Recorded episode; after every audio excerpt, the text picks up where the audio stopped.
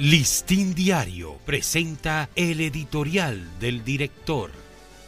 ¿Qué tal amigos del Listín Diario? Este es nuestro editorial de hoy, miércoles 14 de diciembre. Mascarillas en el transporte colectivo.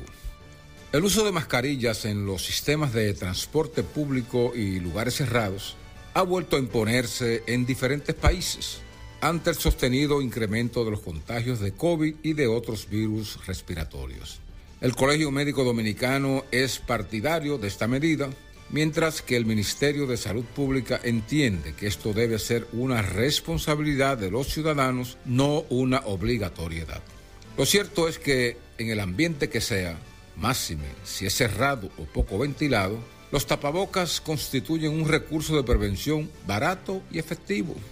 Numerosos colegios privados exigen desde hace varias semanas que sus alumnos usen las mascarillas dentro de las aulas. Y también sabemos de algunas instituciones del Estado que en modo espontáneo aconsejan lo mismo a sus servidores.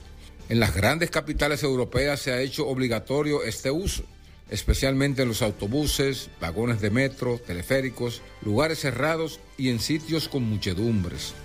El mismo procedimiento se está aplicando en países de América Latina, para prevenir más casos de contagios por el COVID que ha repuntado en muchos de ellos. España, por ejemplo, exige las mascarillas a los pasajeros y tripulantes de los vuelos desde y hacia ese país. Y a nadie se le ocurre dejar de viajar por causa de esta disposición. El COVID y la influenza en particular están incidiendo fuertemente en el país según los registros oficiales. Esto hace apremiante que se exijan las mascarillas a los usuarios de los autobuses públicos y privados y de los otros medios masivos de transporte terrestre. Este ha sido nuestro editorial. Listín Diario presentó el editorial del director.